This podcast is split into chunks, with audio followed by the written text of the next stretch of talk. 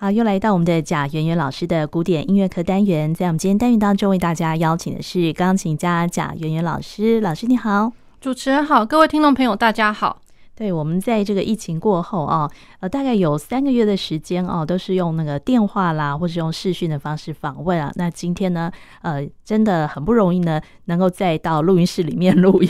是的，就是真真真的觉得难能可贵。对，间隔了好长一段时间哦。是。对，那嗯，我们今天呢要来跟大家分享的是孟德尔颂的 C 小调第二号钢琴三重奏。编号六十六，在上次呢，我们已经介绍过他的第一号钢琴三重奏哦。那这个作品呢，是在他呃相隔了六年之后，就是在第一号之后啊，在一八四五年写作的，而当时呢，也是在他逝世的前两年完成的作品。是的，是的。嗯呃，就是孟德尔颂，其实我觉得他在写呃，不管是哪一类的曲目哦，可可能大家都会把他的同一类曲目，可能后面那个，然后就会跟前面那个去稍微比较一下。那比如说呢，就是像我们之前有介绍过他的呃钢琴协奏曲，然后第一号，然后第二号，然后再过来呢，他的。呃，就是说他的其他的器乐的呃乐曲，还有包括像我们上一次有介绍的，就是说他的钢琴三重奏第一号。那还有像 我们今天要介绍的那个三重奏第二号，那经常呢，大家都会是后面第二号呢，然后就想说，哎，他的第一号，因为经常不管哪一类的第一号都很成功，而且大家就是会特别的去注目到，就是说，哎，这个第一号好像真的就是呃，以前从来没有人这么没有人这么样的做过。那可能 Mendelssohn 他这个你会觉得哇，处处都是风景，处处都是特点。那所以他既然他有呃非常成功第一号，那第二号的时候，那他他他在创作的时候呢，会不会有任何的压力或者怎么样呢？嗯、可是我会觉得呢，孟孟德尔颂他可能从来都不会经历到这些，可能我们帮他多虑了哦。像是就是我觉得他的第二号。不管是哪一类曲目的第二号，嗯，经常都会有，哎，就是再怎么样，它一定会跟第一号差不多同等的，就是可能论不管是架构上面啊，或者说它的技术技巧方面，或者是怎么样，那感觉上它的声响啊什么，我觉得就是不遑多让，甚至有的时候你会觉得有更多更新的东西跑出来这样子。而且他也会想要跟第一号会稍微有点区隔，有点区隔。对，对，那然后呢？呃，除了就是说跟前面的第一号有所区隔之外呢，那有的时候大家也会去想说，哎，那他同一类，呃，就是一样是 Mendelssohn 的作品，嗯、那他的第二号会不会就是说也会有某些影子？就是说从他以前的作品，比如说像我们上次有介绍到的，有的时候你会觉得就是说，哎，是不是？有一些影子是从《仲夏夜之梦》来的呀，那或者说有些影子是从他的，比如说呃哪一首的 Scare》走来的呀，这样子。那或者是说他的这个东西会不会又去影响到呃后面的作品，或者说后面的比如说其他的作曲家的作品哦？嗯，对。那所以我们今天讲到的这个第二号，就会是有一点这样子的一个呃给人家的这样子的一个印象哦，就是说他其实除了我觉得。呃，比起第一号来讲的话，它是不遑多让之外，嗯、它有了更多其他的特点在这样子。嗯、那就是我们待会呃节目当中呢，会再一一跟呃听众朋友们介绍这样。嗯，对。那呃第二号呢，这个钢琴三重奏，它一共有四个乐章，而且它是 C 小调哦，所以它在那个色彩上是跟第一号的有哪些不一样的地方？呃，其实就是啊、呃，我觉得在第一号哦，那第一号是低小调。对，就是我们上次听到低小调，嗯、那然后低小调的话，它呃第一乐章会是流动的三拍子，那啊、呃，然后可能会觉得就是说，它某些时候第一号还是会有一些如歌性存在，就是上面的旋律可能是比较如歌的，那就会。呃，有一点就是一个一个印象，就是呃，Mendelssohn 他有曾经写过无言歌，或者说其他比较歌唱性的东西。可是，在歌唱性的底下，总会有一个波涛汹涌的，好像很长动的一个一个，不管是哪一哪一类乐器哦，那那个长动性也是会有的。所以，又具有的歌唱也有长动性。那然后第二号的话呢，它当然它第一乐章它不会是三拍子了。嗯，那第一乐章它其实 C 小调，那一样是小调，那所以多多少少可能会觉得说，A 小调一定会让人家有一点张力的那种感觉，嗯、而不是只是纯然的悲伤而已。嗯、对，我觉得就是大家有机会就是去听听看，比如说像呃，我觉得蛮蛮有意思的。如果说论起这样调性来讲哦，我突然想有一个想法，就是大家去想想看，它最著名的，比如说一小调的小提琴协奏曲，嗯，那或者是说它的钢琴协奏曲，它的那个第一个的话是 G 小调。好，那然后再过来，比如说像上次呃介绍的，它的 Trio 是 D 小调，第一号 D 小调。对，那我们现在第二号的话，呃是 C 小调，嗯，所以其实都是小调耶。对对，都是小调。所以我觉得就是说，在情绪张力上面的话，Mendelssohn 他在这方面的表现，其实我觉得呃是很独特的这样子。对，那然后他的第一乐章是呃二分法四拍子，嗯，对，那所以。这样子的一个感觉的话，比起第一号的三拍子来讲，我觉得它有一些不一样的感觉。嗯，那三拍子毕竟是流动，所以你可能会听到，就是说三个乐器三条线，然后可能交织在一起，然后或者说有一些什么样子的一个呃交错变化。那可是第二号的话，比较常听到，除了就是说因为三重奏嘛，那三个乐器三条声部线的一些呃交错之外。呃，还会有一些，就是说它聚集在一起的时候，它的声响、声响的厚度跟声响的空间。所以这一首来讲的话，比较有一点就是呃交呃交响化的，可以这么说啦。就是说，因为毕竟它只有三个乐器，可是毕竟它还是想要呈现出一个比较厚重的一个感觉。那所以它的写法上面。呃，比较多呃，听到的是齐奏的部分。嗯，齐奏那可能我三个乐器，我的和声啊，呃，比如说或者我我的那个节奏来讲，大家可能是都在一起出现的，同时同样的节奏，那可是我这个节奏呈现出来是一个很磅礴的和声气势。对对，所以呃，这个交响化厚度，这个是比较可可以值得关注的。嗯，而且有比较多齐奏的。呃，同时三个乐器同时出现的一个方式哈，那它的第一乐章的感觉是比较那热情的一个感觉，是不是？呃，我觉得是比较激动，比较激动，比较对，比较激昂激动的。哦、那更何况就是说，当然就是钢琴的长动性，那就不用讲了，它几乎每一个曲子都有钢琴的长动性。对、嗯，那然后呢，会听得到有一些，比如说呃呃，就是说音域上面的爬动，音域上面。嗯呃，我有或高或或低的那个爬音，嗯、就是呃，更尤其哦，就是我会觉得，就是说，像他的第一乐章一开始的滴哒哒哒滴哒哒哒滴哒哒哒哒哒哒，他一开始就一直上上下下上上下下。嗯、那然后呢，这只不过是一个单单旋律，可能左手右手一起来做起奏。嗯、可是我这样子的一个素材，到了第一乐章的后面，可能就会听得到有一个啊、呃，就是。间就是一直不断的、不间断的、不间断的，我跑动的八度。对，那我如果两只手都是八度，又是和声的话，那这样子，那可能那不激昂也也说不过去了那种感觉。对，对，音响上的厚度，然后它加上它忙碌的八度，那或者是说我接续不断的啊附点节奏，这个也会是一个。对，我们可以先来听听看。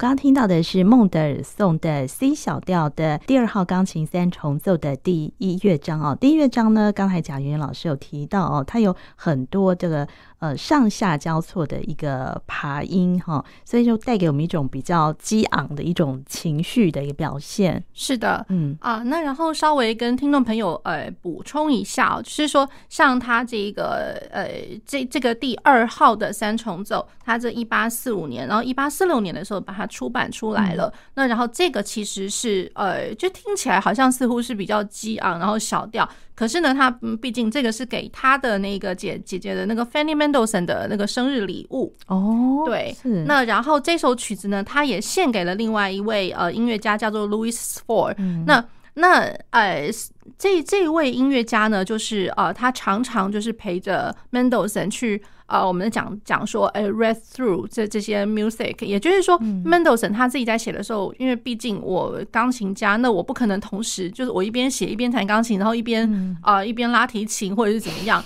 对，所以我可能就是呃，他会有一个类似就是。很诚挚的朋友陪在他旁边，那然后呢，就是陪他，就是说，哎，我现在完成了哪一段？哎，你跟我一起合作，我们来试试看，听起来怎么样？那然后，所以这位朋友就是说，他有一些作品都是从头到尾陪着他，就是说，哎，我帮你演奏一下，那听听看这个状况。那呃，如果说不怎么样的时候，我们可以有一些朋友的建议来修改。对对，像他其他的作品也是这个样子的。嗯。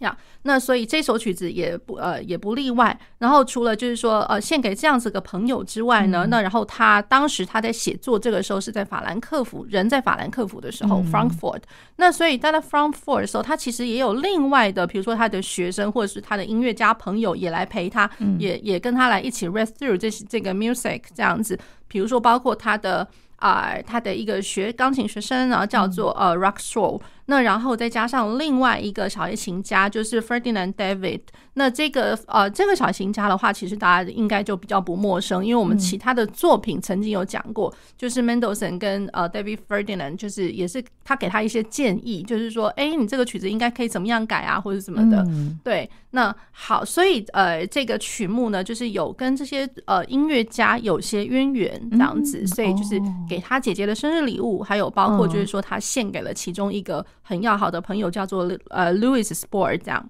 哦，对，所以他创作的过程也其实也蛮特别，而且当时呃这个音乐家会用作品哦当礼物送给旁边的一些好友，对 真的蛮特别的一种。对，其实我觉得在呃，其实好像很多时期，不管是说从古典乐派一直到。呃，就是目前介绍的这个浪漫乐派哦，其实一直都，我觉得这样的状况一直都有啦。嗯，对，比如说呃，比如说莫扎特他写了什么东西，然后为了什么样子的一个场合，或者说给他的朋友，或者说给他的家人们这样子。那然后呢，比如说像。嗯，这个 Mendelssohn 的话，他出他写了这个给他的 Fanny Mendelssohn，那还有包括一些其他的曲目，嗯，比如说他的管弦乐，他当时在写那个呃 Herbert 呃 Herbert 那个那个 Overture 的时候，嗯，好，那他写的时候，他也是寄了一个明信片给他姐姐，就是说，哎，我真希望你赶快来听听看。然后这个好像也是在他的就是家人的一个生日场合的时候写的。哦，对，就是为为了这样子的一个 occasion。那然后呢？嗯，um, 他就会觉得，就是说我我我觉得啦，就是呃，这个这样子的一个，比如说我以曲子来献给你，或者说献给某些场合，嗯、我觉得呃不是什么例外啦。嗯、那更呃，比如说像其他的，如果说想到后面，嗯，舒曼。舒曼他曾经他他呃为了要呃比如说纪念一件事情，可能就是说纪念他跟克拉拉的相识，或者说纪念他跟克拉拉哦总算我们在一起结婚了什么的，所以在这样子的一个时间点上面，他也曾经就是写了 Opus Seventeen，就是他的那个钢琴幻想曲。对，幻想曲，然后这这个就是很明显，就是这个时间点，就是说他们结婚的那个时候。哦，对，那所以在 Seventeen 之前呢，有的时候你会听到他的曲目上面好像，哎，这个好像是对于结婚的憧憬，他呃憧憬他跟克拉拉生活在一起了这样子。对，就是会有很多。那然后再过来，比如说呃，比如说朋友之间的互赠，比如说他这一首，他也是。呃，献给谁这样子？那然后李斯特呢，他也曾经把他的那个 B 小调的钢琴奏鸣曲去献给了那个舒曼。嗯，对。那所以就是说，他会是有一些场合或者说一些时间点，可能以这个音乐以作品来当一个交换的一个礼物，我觉得好像是一个蛮蛮蛮普遍的，蛮普遍，然后也算他们觉得很有成就感的一件事情，哦、对，对，得到人家的认同嘛，哦、那种感觉，对。对哦，对，那个时候浪漫时期的音乐家来说，这是很普通的一个事情哦，当生日礼物哦。就这首曲子，它是献孟德尔颂献给他姐姐当了一个生日礼物。对，对那然后再过来还有另外一个点，就是我刚刚有稍微就是在 跟听众朋友们提到，就是呃，他的那个 Herbert Three 呃，不 Herbert Overture 好。芬格尔洞序曲，大家还记得吧？嗯，对，芬格尔洞的序曲，它的前面是怎么样子的一个一个一个音型呢？那大家如果是去想到，就是说当时门德尔松他就是旅游到那个地方的时候，会听得到有那个海浪拍打岩石的声音，然后所以都会一直听得到哒滴哩哩当，哒哒滴哩哩当，就是从上面到下来，然后每个小节都都来一次，来一次，所以就好像海浪海浪那个感觉反复般的这样拍打。好，那然后呃，大家听听看哦，就是说像我们刚刚的第一第一乐章，嗯，哒滴哒哒哒滴哒哒哒滴哒哒哒哒哒哒哒哒哒滴哒哒哒哒哒滴哒哒哒滴滴滴哒滴滴滴滴哒。好，那所以我一个小节就来一次上去下来，上去下来。那其实我觉得。呃，就是我我刚刚有跟听众朋友讲到，就是听到第二号的时候，你可能要去跟别的曲子稍微关联一下，哦、你会听得到，哎、欸，这根本就是这个芬格尔东这个序曲的稍微这个影子，开头的那个那个感觉，开头的那个影子在，哦、就音型上面，其实我觉得蛮有意思的。嗯、对，是。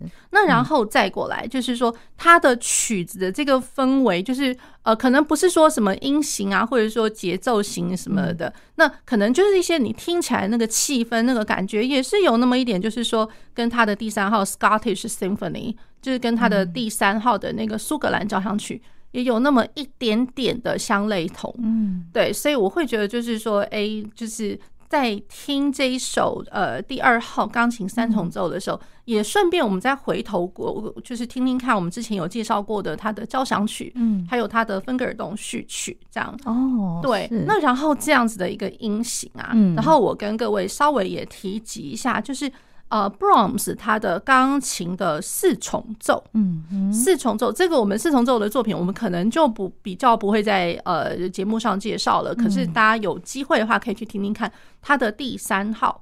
嗯，第三号的钢琴四重奏 Piano Quartet，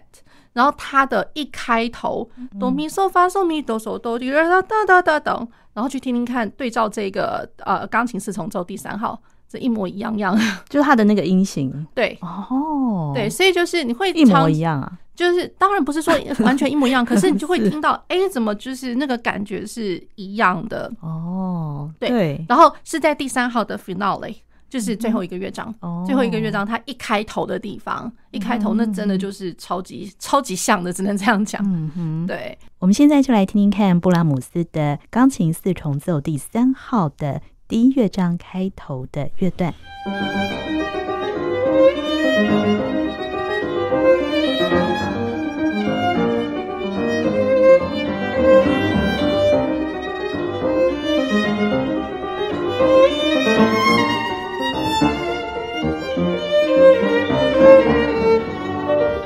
这段落呢，也就是刚才贾圆圆老师提到，跟孟德尔颂的第二号钢琴三重奏的一开头的音型呢，其实非常像。我们再来回溯一下孟德尔颂的第二号钢琴三重奏一开头的乐段。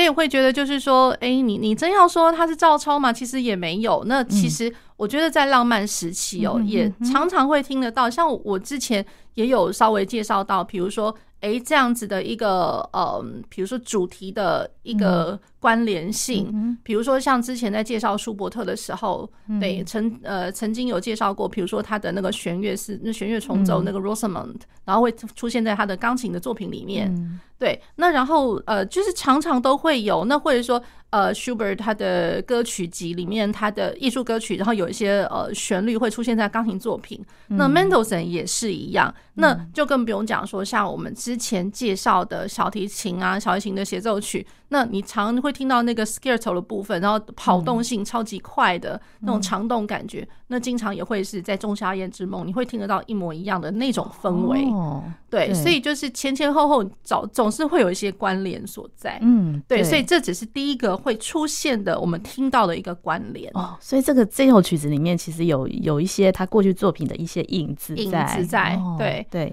对，那这只是其一而已哦，其中之一。对，好，因为这这个也是他晚年的作品哦。对，就是一八四五他过世的前两年。嗯，哦，所以他可能在写作过程当中，他会一直回荡他过去的一些作品的旋律。呃也也对，也或许是因为就是说，呃，怎么讲？因为他一生其实也不长啦。嗯，那既然是不长的话，所以他可能很多时很多时候就是他，因为他也蛮多产的这些曲目，我们听一听，听起来就觉得说，哇，好像我们已经隔了好像一整个世纪的那种感觉。其实这些曲目搞不好都是在差不多呃前后几年而已。那前后几年那个呃，对于其他作曲家来讲，搞不好这只是一个十年内的同一个时期之类的。那可是对于这种就是呃，他呃蛮早逝的，那英才早逝的这个作曲家来讲的话，可能总会觉得就是说，哇，好像已经有间隔一阵子，好像前前后后。不过有的时候搞搞不好，其实他也不过才就是几年的光景而已啦。对，好，那我们接下来呢，再来听他的第二乐章。是。它的第二乐章哦，它是一个就是比较如歌式的，然后有的时候你会觉得像像是摇篮曲般的。好，那它呃，就是它的这个乐章的这个铺陈哦，呃，快慢快快这种感觉，四个乐章。那我们之前的第一乐章是 Allegro、Energico、e c o n f o r c o 就是有力的，然后很有呃，就是 power 的一个一个快板。那第二乐章呢，它就是一个非常极具情感的 Andante espressivo。Andante espressivo 就是很呃很有表情，很。呃，很有情感的行板，嗯、然后它是降一大调九八拍，嗯嗯、那所以大家呃，我就一直跟大家稍微就是复习一下喽。第一乐章是 C 小调，嗯，C 小调，然后它的第一主题、第二主题是降一那然后那像第二第二乐章这个是降一大调，嗯、所以其实都围绕在一个就是关系大小调，嗯，关系大小调的上面。好，那九八拍，那九八拍大家会想到就是说。呃，这样子的话，one two three，two two three，three two three，那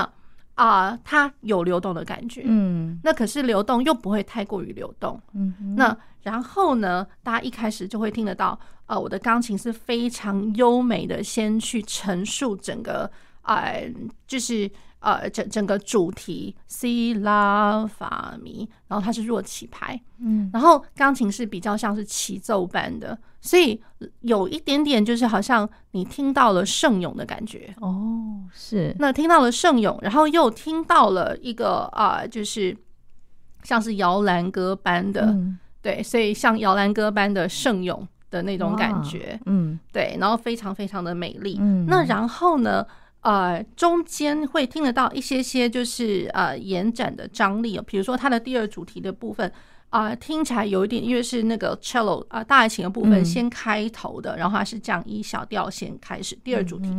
好，那然后它的张力有的时候会来自于你听到的是。呃，乍乍听或乍看之下，它是流动的十六分音符，嗯，就是哒哒哒哒哒哒哒哒哒哒哒哒哒哒哒哒哒哒之类的。嗯，好，那这样子的十六分音符，可是如果说我每一个十六分音符都把它想的好像有一点点重要，而不是说把它当做就是十六分音符看到就是让它流过去的话。对，那其其实就会有某种好像可以，嗯，就是隐隐约约好像想想要开始膨胀的、胀满的那一种、那种感觉。可是你不能说他很激动，嗯、可是他总是有让你觉得一个满满的、延展的那种感觉。哦、真的就是借由借由它中间有一些小小的，我们把它叫做是一个 little sense 那种感觉。嗯、就十六分音符，其实它的地位我觉得蛮重要的。哦，是好，那我们先来听看它的第二乐章。是。